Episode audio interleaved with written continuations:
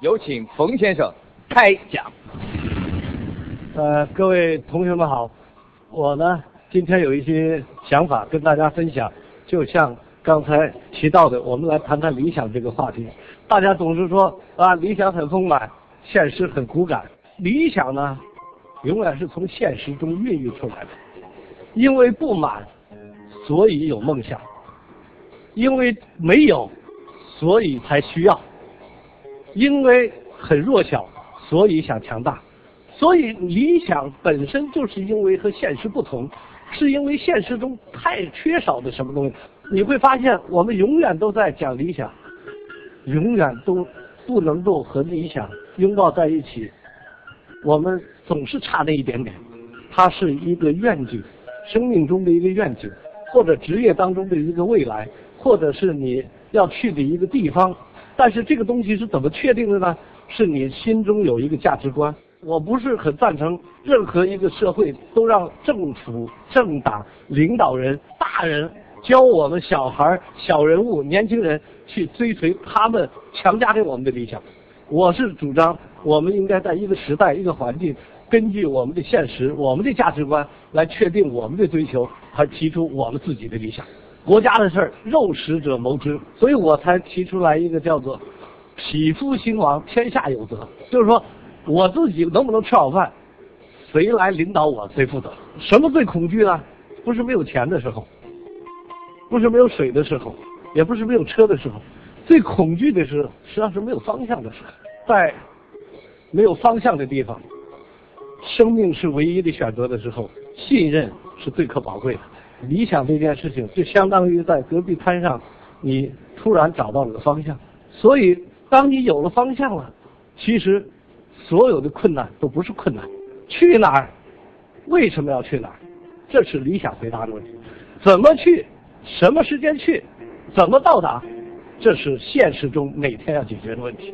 也就是说，我们有理想，但不等于你可以跟现实做交易。说我今天有理想，明天就变成了要什么有什么，你爹就变成李刚，你就变成了官二代，这不可能的事儿。我每天要经常算账。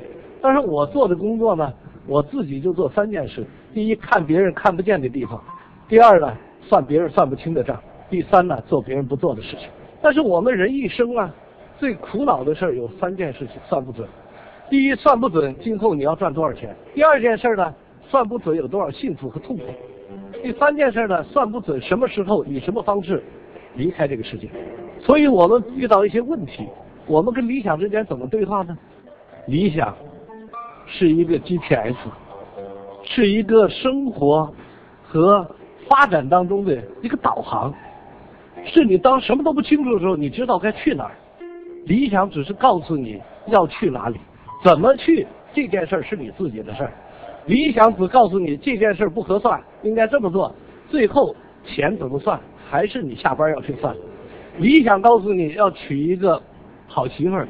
那具体怎么娶，你还得上节目。当我们大家在一起讲理想的时候，犹如我们爬山之前的底下的散步。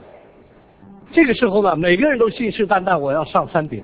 大家仔细看，走一会儿呢，就剩下一半人了，还不到三分之一就剩一半人了。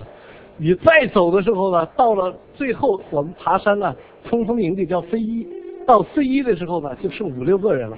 所有人呢都不知道跑哪儿去了，然后呢，在半腰上的人都在风凉话，上去干嘛呀？上去你也得下去。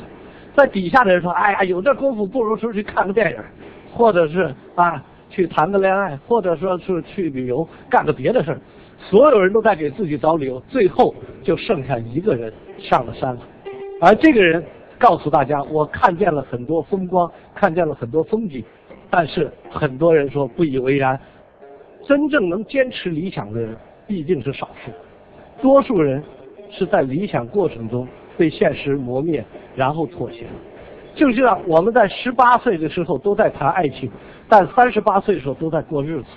我们真正相信爱情的人也会很少，能够按爱情的方式活一辈子的人也很少。我们华人地区只有一个琼瑶阿姨，真正是爱情的信徒，最后用爱情滋润自己。养育自己，而且成就自己，最后丰富自己。理想就是一个方向感，就像在黑暗隧道里的那个光明。如果你们失去了这个光明，你会恐惧，会死亡；而突然有了这个光明，你会行动，会前行。这就是理想在我们生命当中给我们的意义。但它是一个保健品，它不是个速效救心丸，它是一个增加概率的一个运动。